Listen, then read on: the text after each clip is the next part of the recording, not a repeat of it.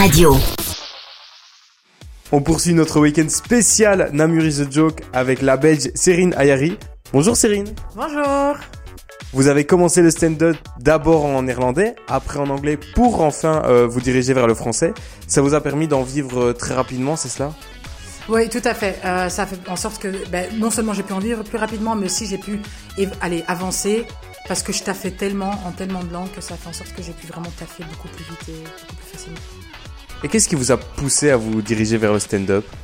Bah, je crois que j'aimais bien faire rire les gens et que je me suis dit bon bah je vais tester.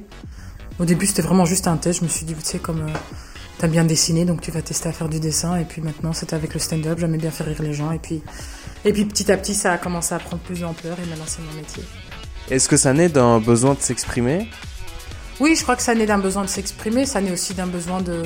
Je crois qu'on s'est beaucoup moqué de moi quand j'étais petite à l'école et qu'à un moment j'avais besoin de, de prendre le contrôle sur le rire et sur comment on allait se moquer. Et je crois que le stand-up euh, stand-up fait très bien ça. Et quelles sont vos influences dans les stand-up? Est-ce que il y a un petit côté américain?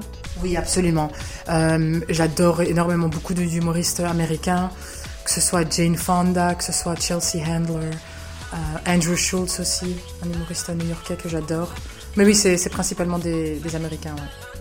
Vous avez joué euh, votre spectacle hier euh, pour ce festival. Comment est-ce que ça s'est passé? Ça s'est hyper bien passé, le public était trop chaud, c'était trop bien. J'ai passé un super bon moment. En plus, j'avais un petit peu peur parce qu'il y avait des parents qui avaient ramené leurs enfants, mais heureusement, ça s'est bien passé. Et euh, il parle de quoi euh, ce spectacle à l'aise Je crois que Alès parle de, allez, je, je crois pas, Alès parle de, de comment moi j'ai pu, j'ai pu trouver euh, ma place et trouver l'endroit où je suis le plus à l'aise, qui est donc euh, sur scène. On peut suivre toutes vos actualités et réserver nos billets pour votre spectacle à l'aise en se connectant à, votre ré- à vos réseaux sociaux. Merci beaucoup Cérine et à bientôt Merci à vous, à bientôt.